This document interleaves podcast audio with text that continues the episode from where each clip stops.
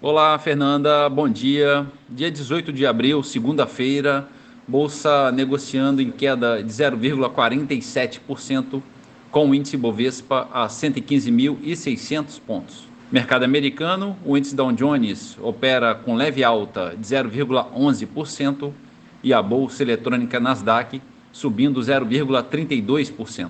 Na Europa, bolsa de Londres no positivo em 0,5%.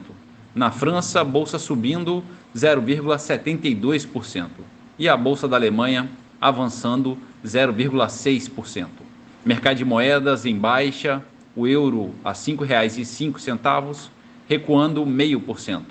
Dólar comercial a R$ 4,67, baixa de 0,65%.